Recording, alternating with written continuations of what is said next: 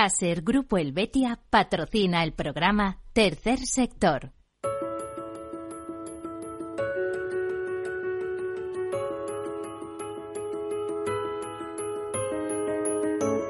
Tercer Sector, un espacio para la economía social. Un programa dirigido por Miguel Benito.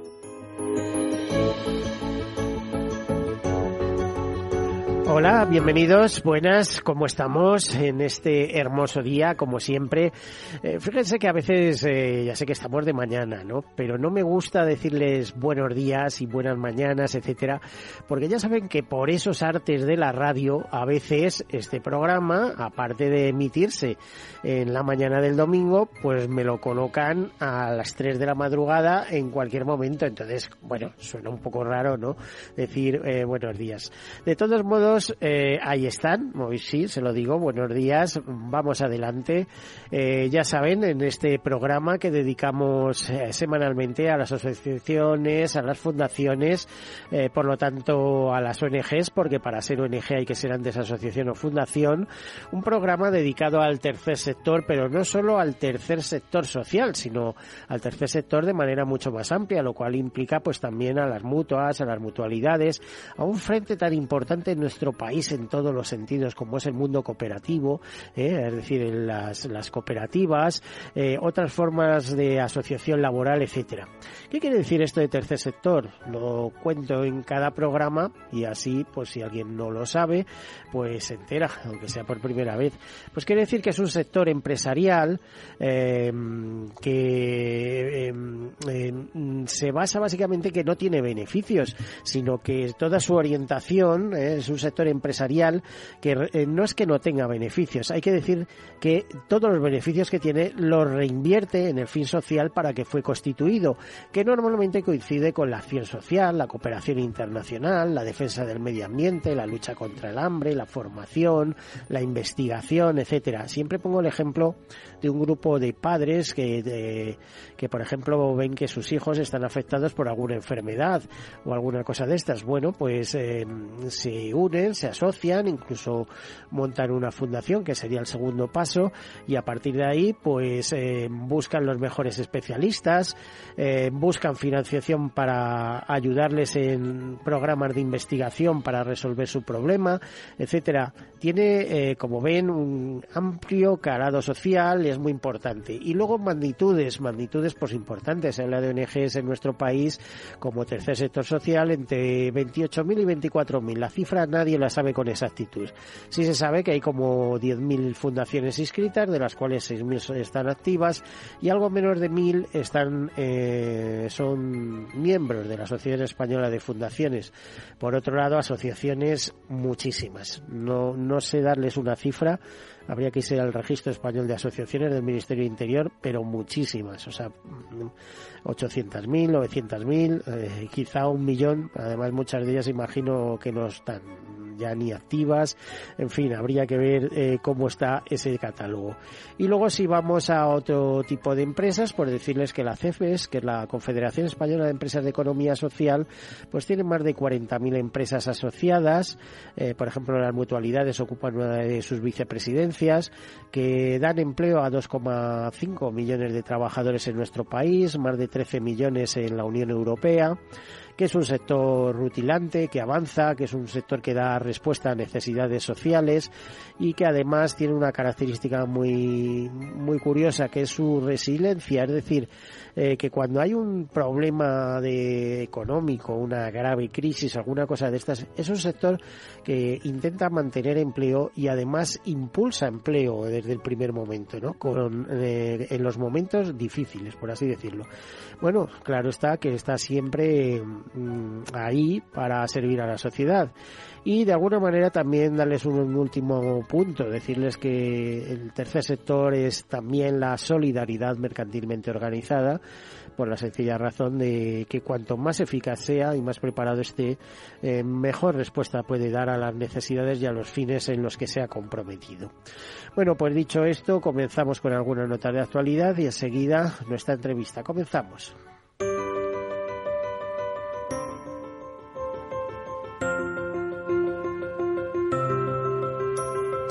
Bueno, pues Fundación Santa María la Real e Ilunion eh, avanzan en su alianza por el empleo inclusivo. El acuerdo establece que Ilunion informará a Fundación Santa María la Real de sus ofertas de empleo, vacantes y procesos de selección para que la Fundación pueda derivar a personas participantes de sus programas de formación y mejora de la empleabilidad que pertenezcan a colectivos en situación vulnerable, eh, entendiendo como tal pues personas con discapacidad o diversidad funcional, mujeres víctimas de violencia de género, eh, migrantes, trata de explotación sexual, personas en desempleo de largo duración, minorías étnicas, etcétera, etcétera. La Fundación Santa María la Real se compromete a informar eh, a participantes de sus programas de dichas vacantes en unión y de presentar eh, personas candidatas ajustadas a los perfiles profesionales requeridos y a la cualificación precisa para realizar satisfactoriamente las funciones y tareas propias del puesto de trabajo para el que se requiere sus servicios. Bueno, pues Verali y Fundación Rastan lanzan un proyecto de inclusión laboral para personas con discapacidad en cinco localizaciones en España. Será un proyecto en el que profesionales de Veralia formarán durante ocho semanas a personas con discapacidad. El objetivo es impulsar la empleabilidad de los participantes y sensibilizar a los profesionales de Veralia. Eh, a través de esta alianza, los candidatos recibirán tanto formación técnica como en habilidades y competencias en temas, por ejemplo, como gestión del estrés, toma de eh, estrés, toma de decisiones y trabajo en equipo, etcétera, que les permitirán afrontar con mayor garantía los retos de su día a día. Este proyecto se enmarca en las políticas de diversidad e inclusión de Veralia materializando en compromisos por la integración de personas con diversidad funcional y, igualdad de oportunidades. El acuerdo fue firmado por Juan Iriarte, director de Recursos Humanos de Vilar Iberia, y María Viver, directora de la Fundación Rastan y un informe de acción contra el hambre, concretamente el informe Innovación Social en la Inserción Laboral, Promoción de Hábitos de Vida Saludable y su Impacto en el Empleo, ha sido realizado por eh, la ONG Acción contra el Hambre. Nos dicen que cuidar la salud y la alimentación son factores decisivos a la hora de encontrar trabajo. Es decir, que una persona eh, que sabe alimentarse, que hace ejercicio, que duerme bien, eh, que mantiene una actitud positiva ante los, eh, los problemas que nos plantea la vida, pues tiene muchas más posibilidades de encontrar un empleo adecuado a sus aspiraciones que otra. concretamente, el, empleo, el evento Empleo y Salud, una relación necesaria,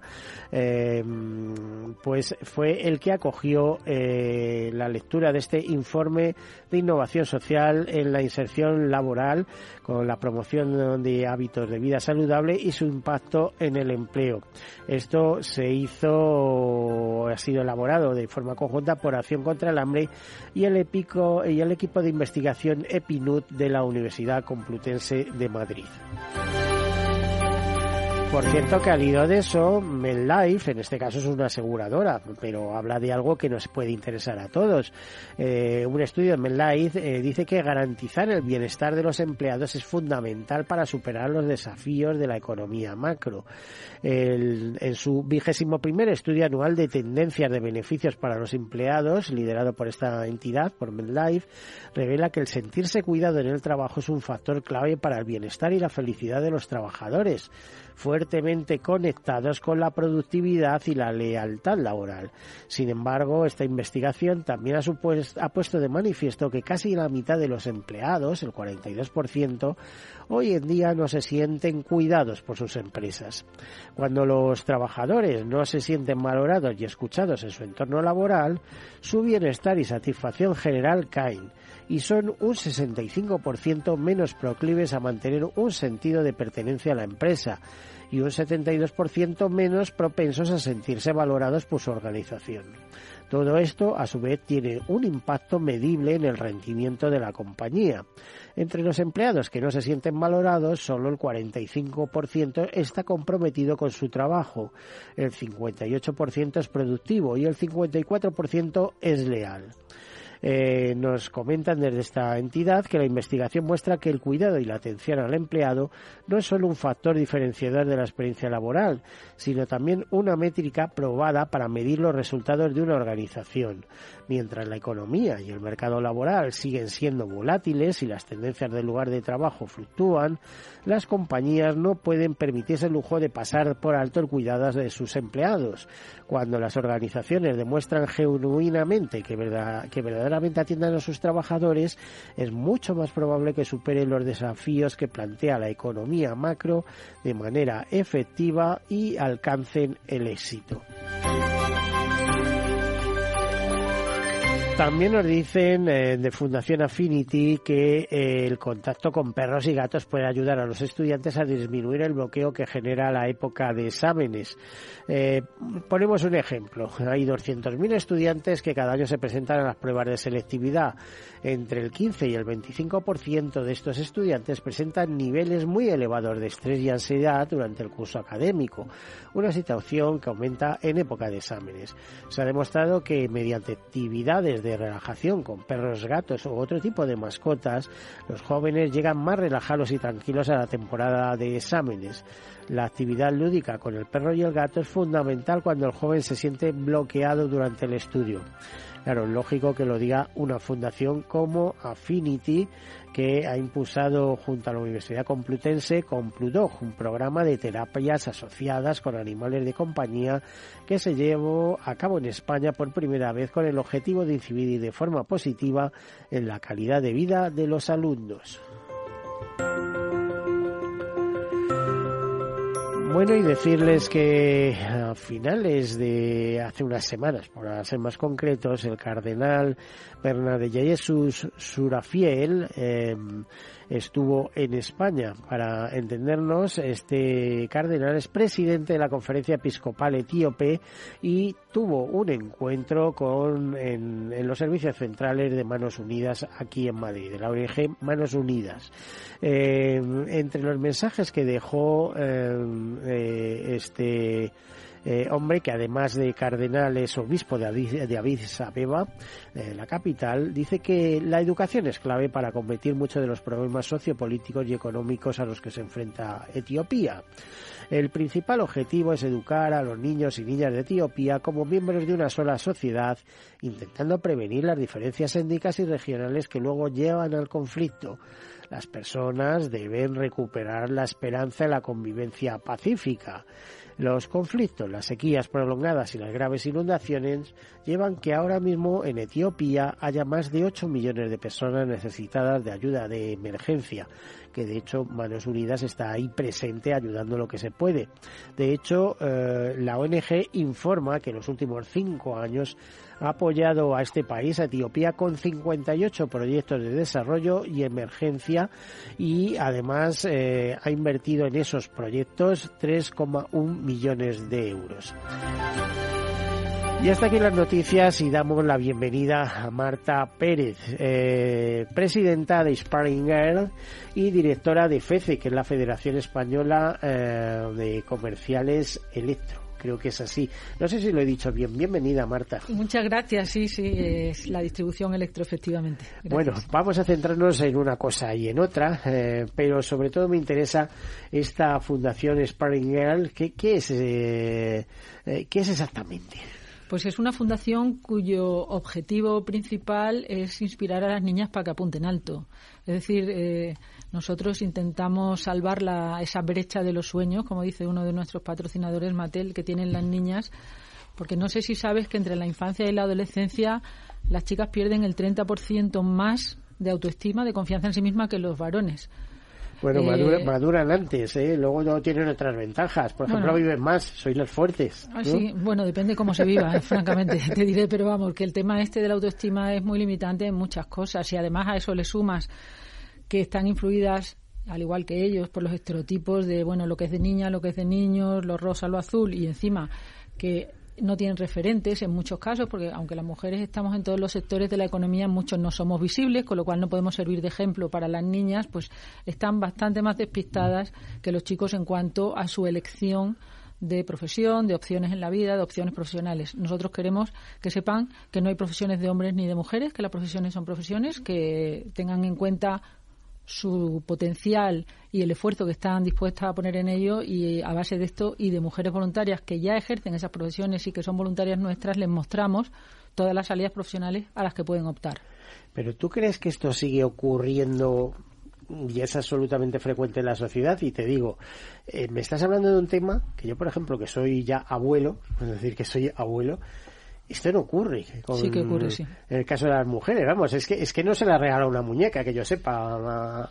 pues mira, eh, te quedarías asombrado. Nosotros que eh, actuamos por toda España, bueno, en realidad estamos ya en 32 países y, y en España en todas las en todas las ciudades, en todos los pueblos intentamos estar eh, inspirando a las niñas.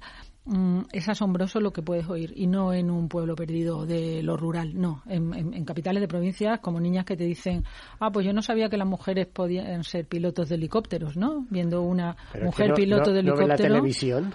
O, por ejemplo, una niña que nos dice en un acto científico con, con una mujer científica, le dice, ay, si no pareces una científica. Y la señora le dice, pero ¿por qué no parezco? Y dice, porque no, porque llevas tacones y los labios pintados.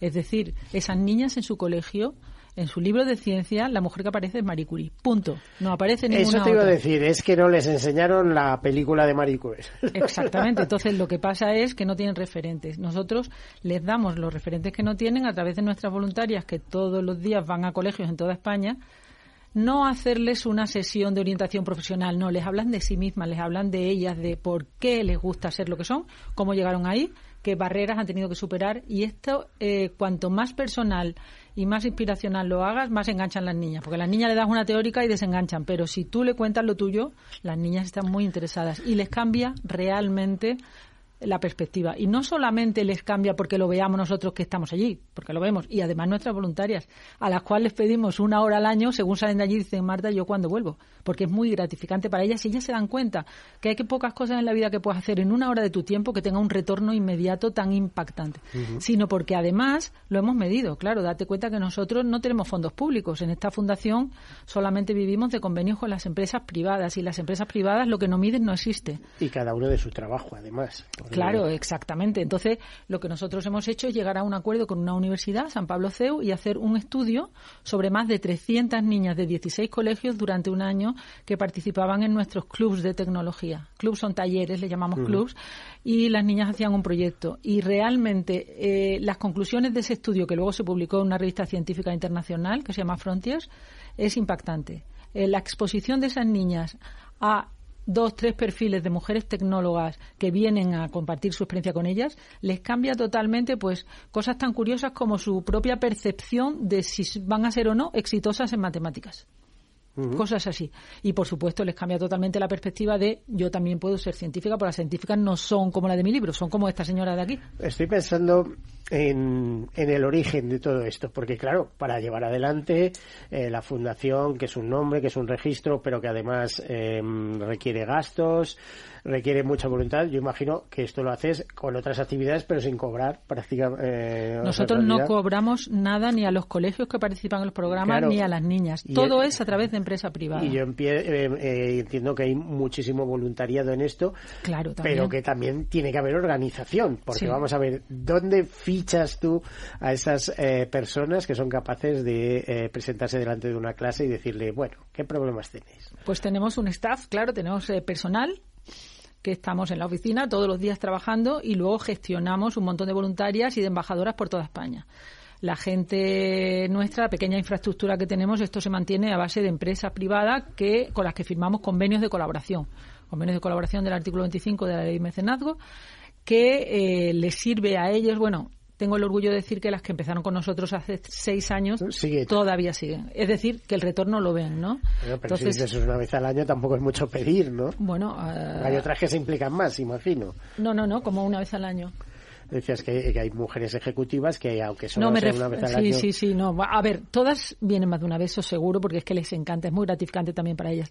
Pero me refería en este caso a, a las empresas colaboradoras, sin cuya aportación esto no podría ser sostenible, ¿no? Pero es que es verdad que al principio, hace seis años, cuando creamos la fundación, nosotros íbamos a las empresas y les contábamos el tema y les interesaba. Pero es que ahora muchas vienen. ¿Por qué? Por ejemplo, tecnológicas o industriales que no cubren los objetivos de contratación de mujeres porque no hay vocaciones en esos sectores. Entonces nosotros somos un poco como en el fútbol, creadores de cantera, porque les mostramos a esas niñas con un lenguaje diferente y con un de forma que a ellas les interese todas las posibilidades que pueda haber en la tecnología y en la ciencia y en la industria. Y eso, claro, las empresas eh, lo valoran muchísimo.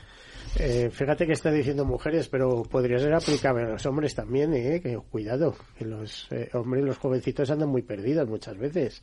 Son todos futbolistas vocacionales. es verdad, es verdad. Bueno, nosotros tenemos nuestro foco en, en ese gap que hemos detectado, en ese 30%, y ahí tenemos que dar el empujón para arriba para que, para que las niñas vean porque es que es verdad que en todas estas nuevas profesiones hay muchas más oportunidades profesionales, hay muchas más posibilidades de ganar dinero y de ser independiente económicamente y todo eso los niños lo tienen que saber. Te iba a decir, ¿qué opinas, por ejemplo, mm, del hecho que, en, un año, más o menos, eh, creo que es en un año, ¿no? Había previsto que todos los consejos de las empresas cotizadas, para el menor de IBEX y demás, tenían que tener un 40% mujeres.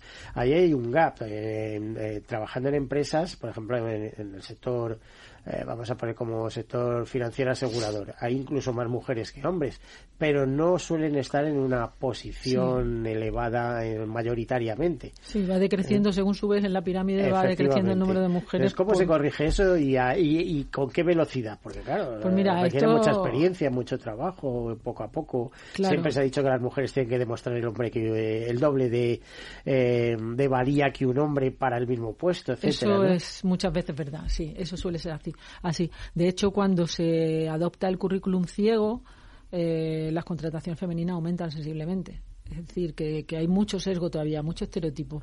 Aquí eh, es muy importante eh, cómo articule esta igualdad de oportunidades la cúpula de la empresa. Es decir, esto es una cuestión que tiene que ir de abajo para arriba, o sea, de, arriba para abajo. El CEO tiene que estar convencido de eso y, y esto tiene que tener tiene que tener KPIs y tiene que tener remuneración para cumplir objetivos. Todo lo que sea voluntarismo no funciona. No funciona. Tienes que tenerlo como uno de tus objetivos de negocio y funcionará. Por ejemplo, eh, no está bien porque diga, bueno, eh, te estás metiendo con ella, pero tú eres directora de una Federación Española de Comerciales Electro. En este caso, ¿cómo llegas a ese puesto? Pues mira, es un puesto eh, de staff de la Federación la Federación de Comerciantes Electrodomésticos lo que hacemos es representar al comercio de proximidad en el sector electrodomésticos, en el sector electro, ir y defender sus intereses en pues, todas las, pues negociaciones. como una patronal, te diría, como una, asociación empresarial. Bueno, es una patronal, de hecho, nosotros participamos como tal patronal en CEO, en Confemetal, en otras patronales eh, globales pero a mí me contrataron por el tema de, que hay mucho regulatorio, yo soy abogado, entonces este tema lo domino, pero no soy, eh, ¿cómo te diría? No soy asociada. Mis asociados en, en, la mesa de FC son todos hombres. Hoy precisamente hablaba con mi secretario general que a ver qué podíamos hacer para que los asociados, en vez de nombrar un representante hombre, mandaran un representante mujer, porque realmente en el comercio la mayoría son mujeres, pero es verdad, como tú dices, que en los estratos más, más bajos. Y eso requiere una estrategia, una política realmente para, darle empujón, porque si no, si lo dejas a la inercia, eso son 150 o 200 años. Eh, eh, bueno, aquí hubo la presidenta de una asociación de mujeres ejecutivas y me llegó a hablar y dijo, está científicamente probado que hasta el año, eh, como dijo, 2120 no alcanzaremos la paridad con los hombres yo me quedé. Eh, depende de las medidas que se tomen en el camino. Nosotros, por ejemplo, en FECE, en nuestro plan estratégico está incluido el tema de mm, fomentar la progresión profesional de las mujeres, ¿no? O sea, mm. eh, eh, eso las empresas lo tienen que llevar en su ruta, en su hoja de ruta. Y, y, y empujar ahí, porque si no, si no se hubiera propuesto esto, por ejemplo, en el sector público, tampoco lo habría. Y ahora, sin embargo, en las listas y en los, parlamentos y en, las entidades eh, públicas hay más mujeres. La privada es una asignatura pendiente, efectivamente. ¿Por qué? Pues por, por, muchas razones, porque el pipeline tiene que haber más mujeres en puertos altos y, y, no han llegado todavía, porque muchas veces estas elecciones de personas para consejos de administración se hacen de una forma menos profesional, ¿no? Se hacen de una forma a lo mejor más por conocidos que no por, por méritos, en fin, cuanto más se, respete la meritocracia, más fácil será que haya una. De todos modos, sigue pensando, no, no me gusta hablar de tópicos, pero el tópico de que, bueno, las mujeres, eh, por ejemplo, como son madres, eh, tú sabes que muchas empresas, incluso ONGs, esto lo observo eh, rigurosamente en las ONGs, en vez de darles oportunidades y ser comprensibles en el sentido de que, bueno, tienen que alternar la maternidad con el trabajo y darle facilidades y demás y tal, las propias empresas van, van a de huello con ello. Yo, yo alucino que esto ocurra en otros sectores, eh, vale, pero que ocurra en un sector como tercer sector social, que estamos hablando de solidaridad,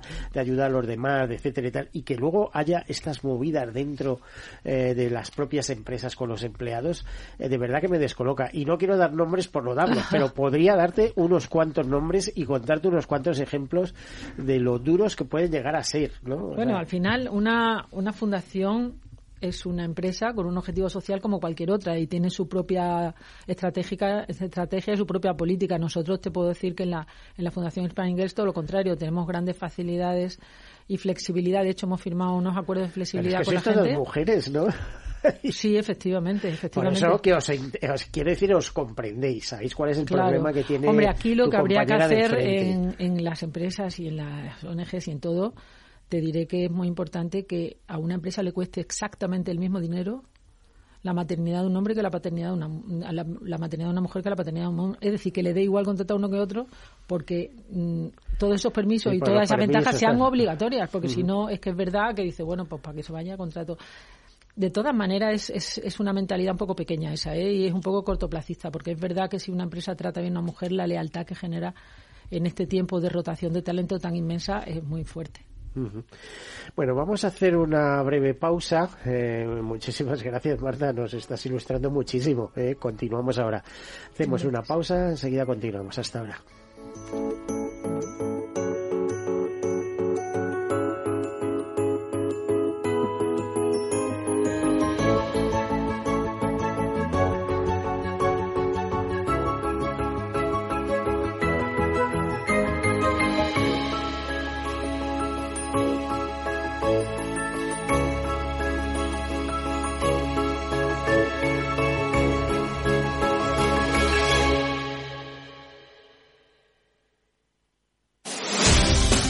El próximo 6 de junio, de 10 a 12 horas, no te pierdas el especial Ilunion en Capital, la Bolsa y la Vida.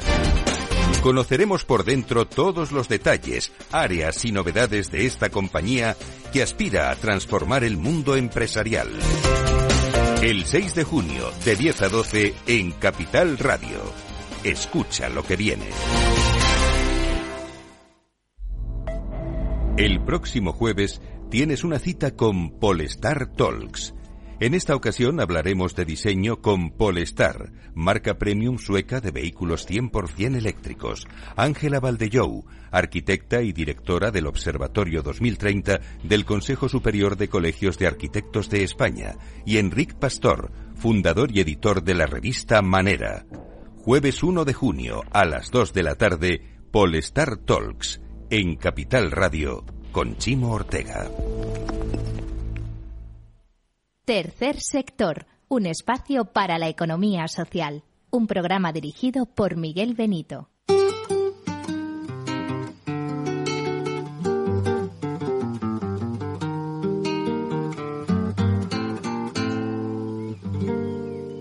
¿Qué tal su café? ¿Cómo estuvo su agua y panela?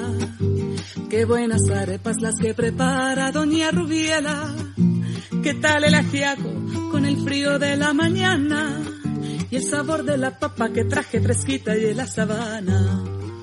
Discúlpeme si interrumpo su desayuno. Para salir de las dudas es el momento más oportuno. Dígame usted si conoce la molienda o el azúcar es solo una bolsa que le compran en la tienda. Cuénteme qué sabe de su tierra. Cuénteme qué sabe de su abuela. Cuénteme qué sabe del maíz. ¿O acaso olvidado sus antepasados y su raíz? Dibújeme el árbol del cacao. Mientras se toma ese chocolate con pan tostado, dígame su merced, ¿qué sabe del asadón? Es el que le trae a usted las sopitas al cucharón. Y cuénteme, ¿qué sabe de su tierra? Cuénteme, ¿qué sabe de su abuela? Cuénteme, ¿qué sabe del maíz? ¿O acaso ha olvidado sus antepasados y su raíz?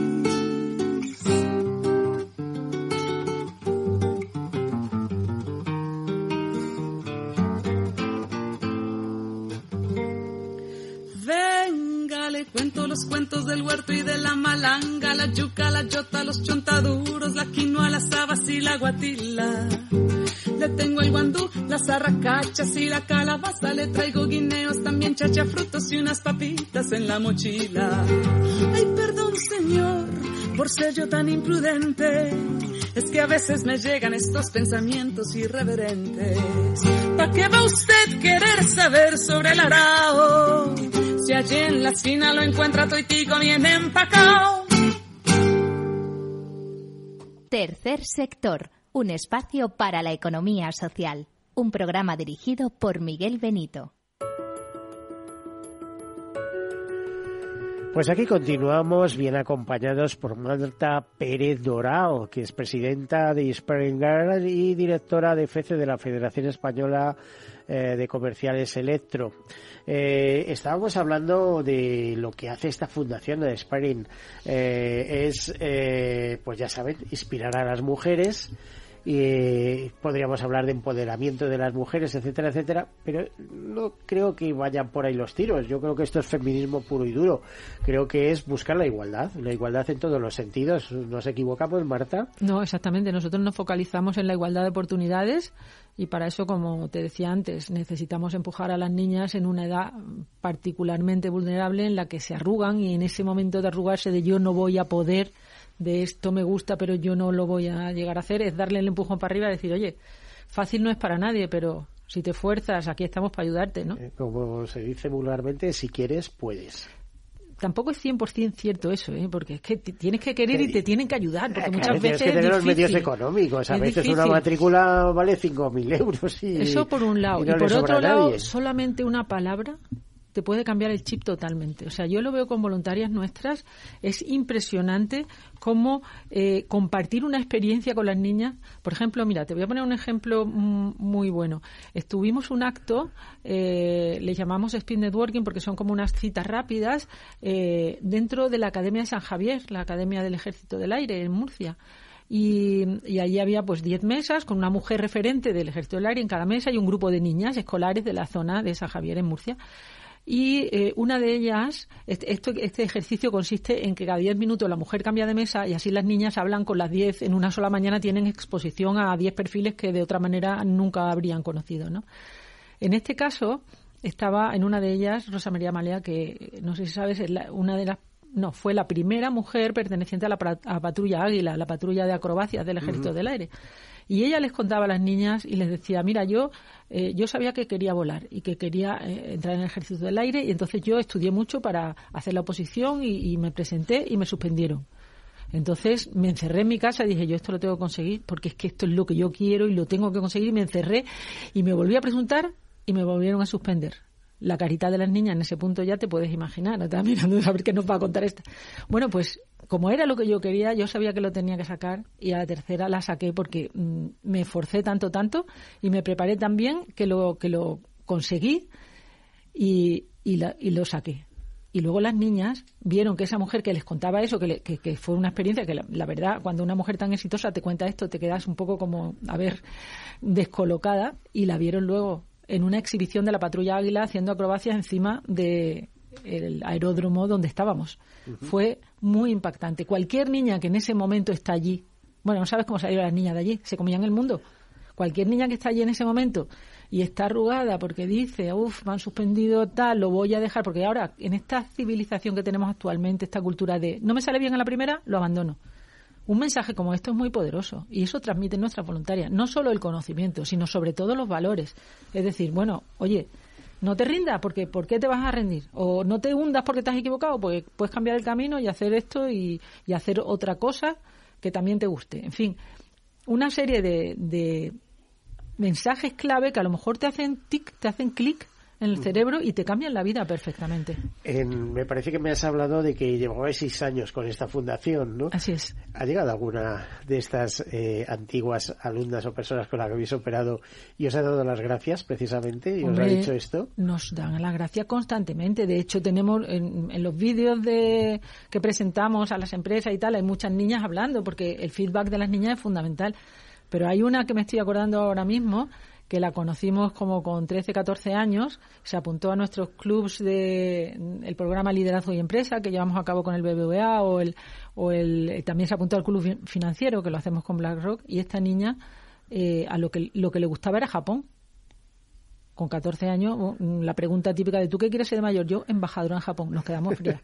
bueno, pues esta niña, mm, que estaba en un instituto de excelencia, pero un instituto público, y que era de Vallecas, eh, la ayudamos, la llevamos a la radio precisamente, la, mm, le presentamos gente del cuerpo diplomático para que le explicaran cómo era aquello y actualmente está en la Universidad de Tokio preparándose eh, y aprendiendo japonés y preparándose para, para, para, este futuro que tenía tan claro. Pero cuando ves gente así, hay que darle todas las facilidades, porque es que desarrollar ese talento es obligación de toda la sociedad, que no se queden por el camino, por falta de medios o por falta de estímulo. Genial, repito, para las mujeres, pero vamos, de manera generalizada, ¿no? bueno, veo que hacéis una labor impresionante, Marta. Eh, tenéis muchas eh, fundaciones que estén metidas en este tema sea, que tú conozcas. bueno, nosotros colaboramos, como, como te he dicho antes, una de nuestras mm, bazas es las alianzas. Hacemos alianzas con, con empresas, pero también con entidades del tercer sector y llevamos a cabo proyectos muy buenos y muy grandes que a lo mejor solas no podríamos alcanzar. Por ejemplo, acaba de terminar hoy un proyecto que hemos llevado a cabo de alfabetización digital en la España vaciada consistente en que un autobús nuestro con formadoras de competencias digitales básicas ha ido por pueblos de la España rural, este, esta vez ha sido en la Sierra de Cádiz, eh, formando a, niños y niñas de estos pueblos, pero también a sus abuelos, o sea, es intergeneracional, ¿no? Entonces, para llevar a cabo este proyecto hemos necesitado más colaboración, porque es un proyecto caro, porque la formadora llevarla allí, el autobús, etcétera, etcétera, y bueno, ahí han colaborado un montón de empresas donando ordenadores, ha colaborado la Fundación Telefónica, con la cual tenemos una, una, alianza y ha colaborado Huawei, o sea, las dos cosas, la tercer sector y empresa. Eh, Telefónica está muy volcada con estos temas. Hemos tenido al director de Acción Social aquí en alguna ocasión precisamente hablando de estos proyectos de España despoblada, etcétera. Y también, fíjate, la Cruz Roja hace unos días emitía un comunicado de que quieren estar presente en esos 1.213 pueblos de la España vaciada que tienen menos de 100 habitantes en nuestro país. Creo que en España hay algo más de 8.000 municipios. Pues nosotros hemos pues empezado por ahí. Empezamos el año pasado en la primera edición en, en pueblos de Badajoz y ahora estamos haciendo la, Sierra de Cádiz. Agradecemos mucho el apoyo que nos ha dado el Cádiz Club de Fútbol, porque sabes que eh, conseguir la alianza de, un club de fútbol te asegura una difusión impresionante pues eso es en la provincia.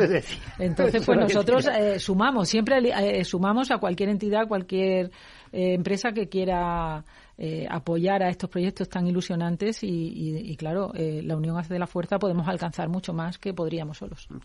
Por cierto, eh, ¿cómo ves el panorama en España respecto a otros países? Tú eres una mujer que viaja mucho, me decías hace un momento que acababas de llegar de un congreso de Dubái, etcétera.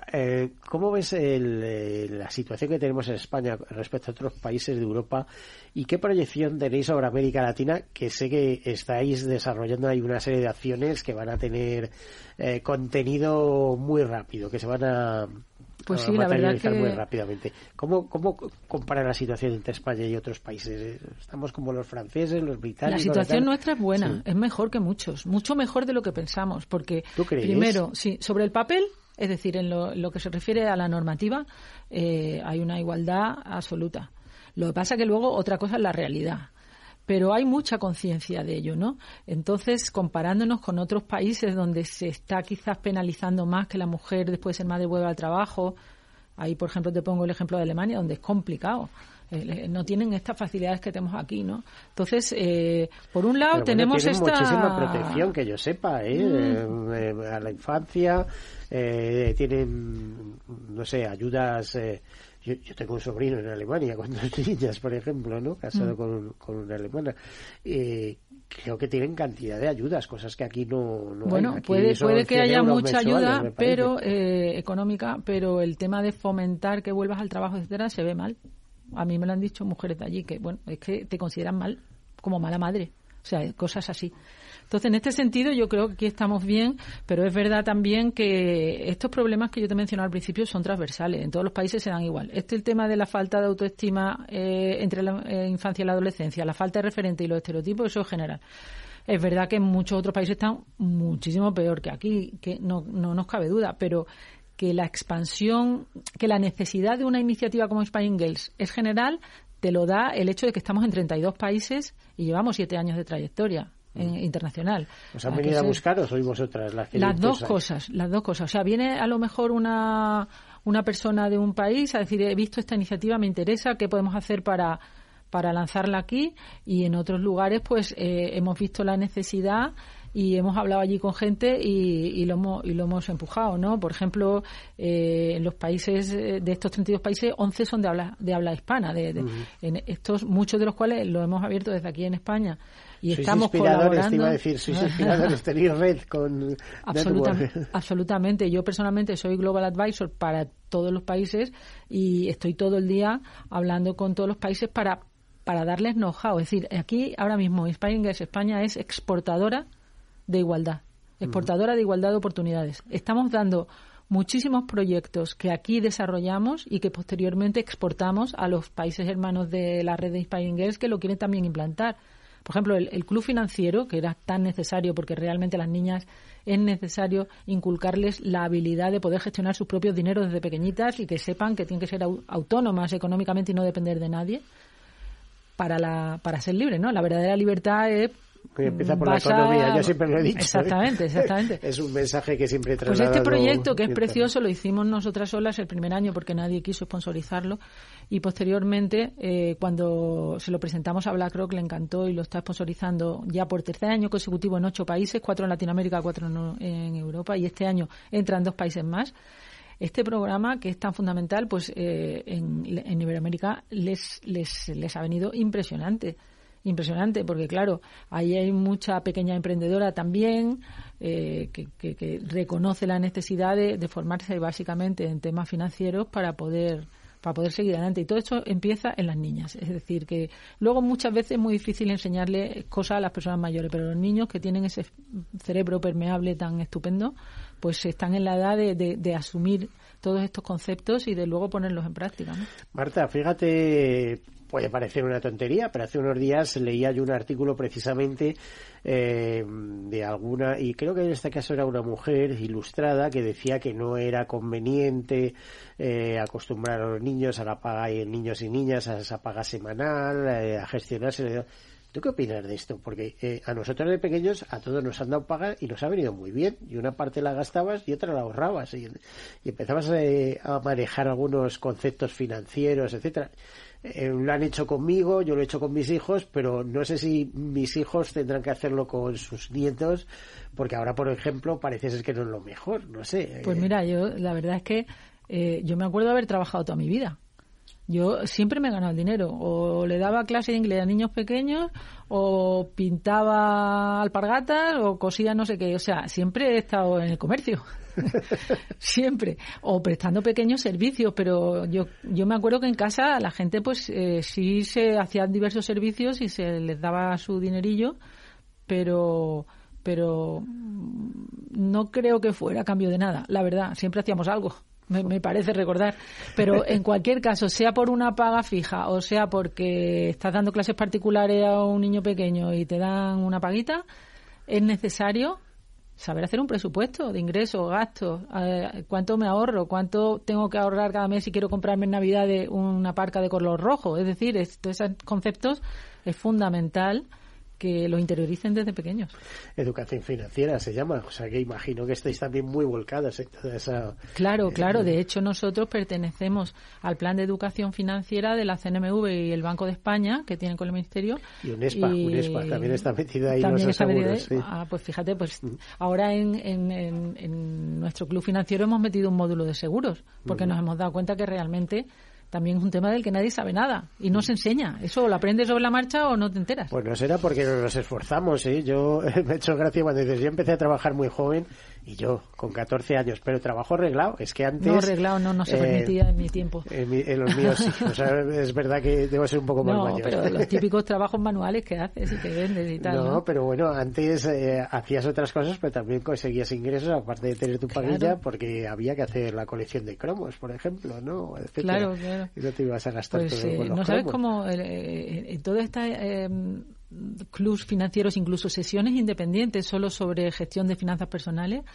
eh, cómo se han recibido en todos los países donde lo estamos llevando, incluso y en, y en, Iberoamérica, por ejemplo, impresionante. De hecho, yo me voy ahora en agosto porque tenemos ahí en Colombia un acto al que me han, me han invitado. Nosotros eh, contribuimos a, abrir eh, la, el chapter de Colombia desde aquí y, me hace muchísima ilusión porque no han hecho, están haciendo actividad pero no han hecho un gran acto de lanzamiento, presentación como hemos podido hacer aquí. Eso, eso siempre te da mucha visibilidad en el país y, y es muy importante que te conozcan porque si haces cosas como nosotros hacemos, por ejemplo, cursos de tecnología, de finanzas, de emprendimiento, de liderazgo, y son gratis y son buenísimos y se te queda una plaza libre porque no llega el mensaje, eso es muy triste. Es muy necesario que todos los colegios sepan que esto es gratis, que pueden apuntarse, que todas las mujeres sepan que pueden ser voluntarias y que todas las empresas sepan que pueden colaborar.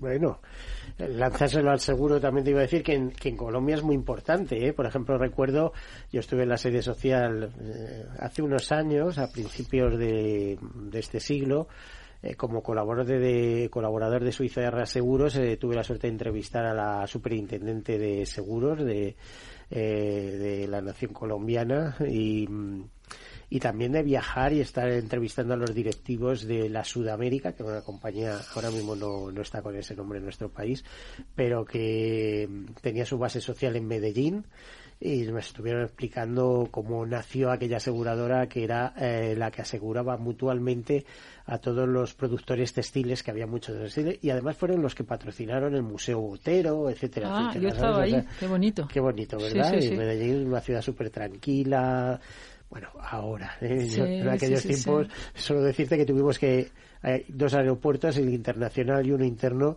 Volamos a un aeropuerto interno porque había problemas con la guerrilla, había secuestros, había... una pena, la verdad. Espero que me pongas en contacto con estos señores antes que me vaya yo a Colombia porque sería fenomenal, ¿no? no, pero nosotros estamos haciendo cosas... A través de mm, FIDES, la eh, Federación Interamericana de Empresas de Seguros, eh, pues fenomenal. si fuerais a contarles estos proyectos, eh, seguro que serían sensibles. Claro, pues lo haremos así, ¿no? Porque estamos haciendo muchas cosas con ellos conjuntamente. Es que nos damos cuenta de la gran riqueza que es compartir idioma con tantos países. Porque es que, claro, eh, en el mundo que vivimos que hacemos, global, mil veces más. Claro, pero digo, con los de habla hispana, pues es muy fácil, porque ya lo tienes hecho, lo compartes y, y, hay un entendimiento inmediato. Por ejemplo, nosotros llevamos a cabo una iniciativa, como estos clubs que te he comentado antes, se llama el Open Club Iberoamérica, que significa que nosotros aquí a lo mejor grabamos, eh, tenemos un acto y lo emitimos en streaming y, de los colegios de Iberoamérica, de todos nuestros chapters, se pueden conectar.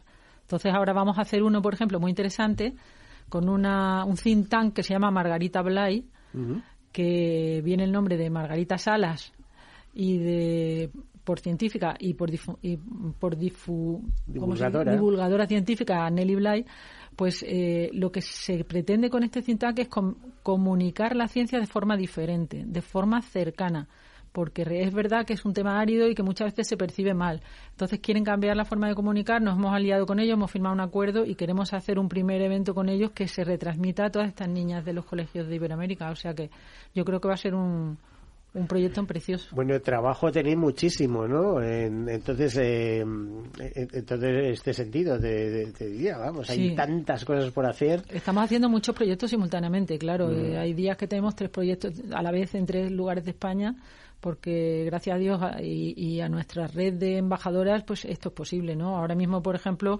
en este mes de junio que entra tenemos nuestro proyecto Rey, que es anual, que es los premios Inspiring Girls, que va a ser el día 20 de junio. ya, está aquí encima, ¿no?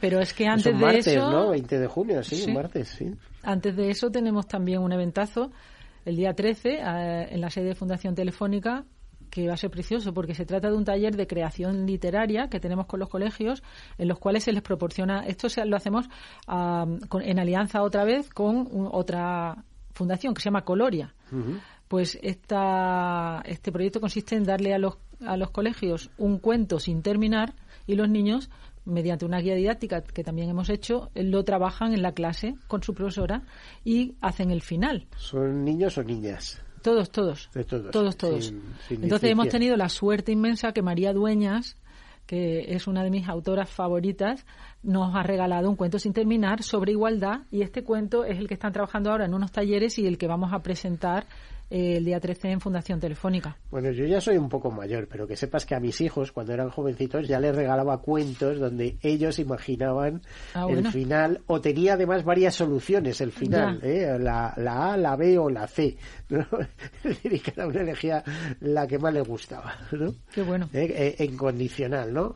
si se te ha perdido la mochila y tienes que atravesar un bosque, ¿cómo lo harías? ¿Al lado del curso del río o atravesarías la montaña con el peligro de que te encuentres eh, barrancos y cosas. O sea, era un tema curiosísimo, ¿no? Pues eso me parece súper interesante porque desarrolla muchísimo la creatividad en los niños. Nosotros hemos tenido la suerte, además, que, Pedro Hilario y, y Miren Álvarez Chillida nos han hecho la guía didáctica para este cuento y, se la hemos dado a los colegios que están ahora mismo llevando a cabo los talleres, a cuyos alumnos y profesores entrevistaremos el día 13 en Telefónica. Fíjate que no sé si eh, se llamaba eh, la línea editorial de eso de Vive tu propia aventura, ah. esos libros incluso.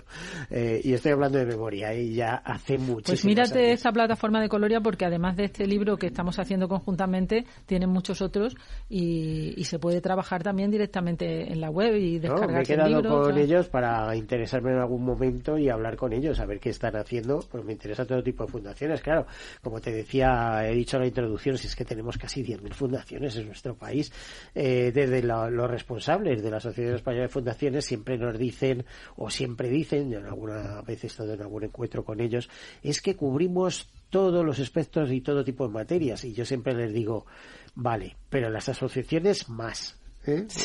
No, sé, si me entiendes. 6, mil fundaciones, algunas muy potentes. ¿eh? Imagínate Fundación La Caixa, que es una de las primeras del mundo y una de las primeras de Europa, con toda y desde luego por eh, eh por dinero que, que destinan a acciones sociales, etcétera, que superan los 450 millones de euros.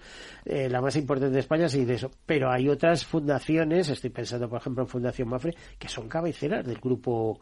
Eh, del grupo asegurador en todas sus ramas o Fundación 11 o, sea, es decir, y además el movimiento fundacional viene de antiguo. Eh, cuando los españoles iban a América, que algunos nos han acusado de ir a buscar el, oro, bueno, unos iban a buscar el otro, pero otros a realizar fundaciones, poner cultivos, eh, poner la primera universidad de América, que es la de San Marcos, de Perú, o a crear la primera catedral, la primada de América, que está en Santo Domingo, o llevar la primera imprenta que estuvo en México, en fin, eh, son tantas y tantas cosas. Sí, efectivamente, la verdad es que eh, a nosotros, mm, como te decía antes, nos encanta aliarnos con otras fundaciones eh, para poder así llevar a cabo proyectos más grandes, porque en definitiva, pues cuanto más seamos, más podamos abarcar, ¿no? Bueno, pues vamos a ir terminando, Manta. No sé si quieres lanzar algún tipo de mensaje en este minuto, dos minutos que nos queda y, un placer ¿eh? que, sigas con esta labor y con ese dinamismo, porque hay que tener ganas, ¿eh? O sea, es decir, estar todo el día colgada al teléfono con una llamada detrás de otra y demás, esto tiene su mérito. Bueno, ¿eh? pero cuando te apasiona el proyecto, no parece que estás trabajando, ¿sabes? Sí, vale, pero llega un momento que estás ya atacado. Tengo un buen equipo, estoy muy contenta del equipo con el que estoy trabajando y yo el mensaje que diría es que animo a todos a que conozcan más la Fundación porque realmente eh, es impresionante la calidad de los programas que estamos llevando a cabo y son gratis. Que, se acerquen, que se acerquen a vosotros. Para las niñas y para los coles. De, hecho, este Spirit Girls os he conocido eh, gracias a alguien que colabora con vosotros y dijo eh, que tienes que conocerlo, ya verás tú eh, qué cosas más bonitas hacen, ¿no? Sí, es verdad que colaboramos también con su fundación, con, la Fundación Zaballos. Hay un intercambio sabio, etcétera. ¿Con cuántas fundaciones colaboráis en estos momentos? Bueno, tenemos. Pues no te lo puedo decir porque cada, cada memoria anual, que ya te daré el link, la podéis ver en, nuestra página web, están todas las memorias anuales y en cada una hay un listado de todos los convenios que se han firmado ese año, ¿no? Y cada año se firman una serie de convenios, no solo con fundaciones, con colegios profesionales, como los de ingenieros de telecomunicaciones, con. con eh, eh, otras asociaciones de otra índole, con muchísimas entidades, muchísimas entidades, además de con empresas. Bueno, pues Marta Pérez eh, Dorao, eh, presidenta de Girl y directora de FECE, de la Federación Española de Comerciales Electro. Muchísimas gracias por compartir este tiempo entre nosotros. Pues nada, vosotros muchísimas gracias por darnos voz y por permitir difundir este mensaje tan necesario para nuestras niñas, las mujeres del mañana. Claro que sí. Y en otro orden de cosas, nos vamos a despedir con eh, una canción, con una canción que es, eh, pues como les diría, el himno de la Fundación Médicos por la Salud, es decir, acuden a los hospitales para ofrecer música a aquellos enfermos que están allí, pues con su tristeza, su pena, sus cosas, o con su alegría. De todos modos les, les alegran. Esas campañas por la salud que un día le preguntamos al presidente de la fundación que si podíamos utilizarla para este programa y nos dijo que sí. Así que les dejamos con esa música y además, pues eh, como siempre, desearles una feliz semana y ¿qué quieren que les diga? Que lo mejor siempre está por llegar. Hasta luego. Tómame la mano, he visto el camino, no estás solo y nunca lo estarás. Somos muchos, cada vez somos más, juntos venceremos y te tocará cantar. Hoy suena la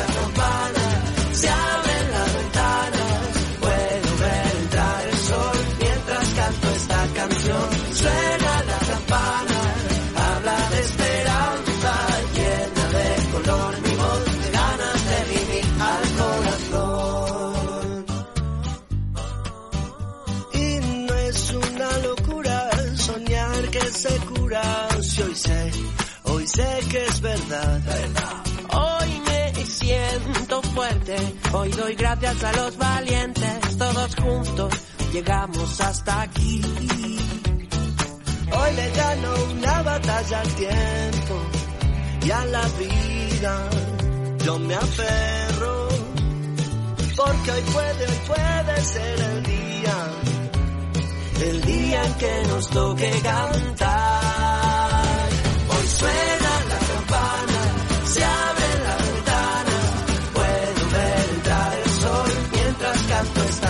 canción. Suena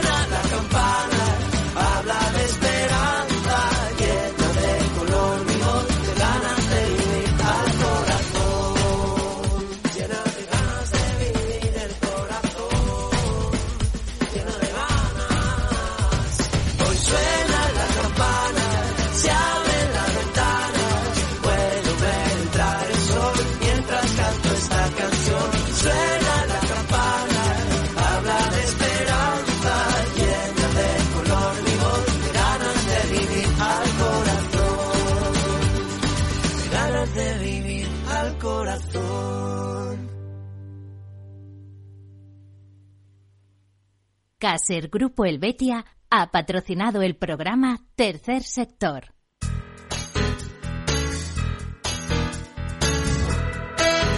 Capital Radio, Música y Mercados.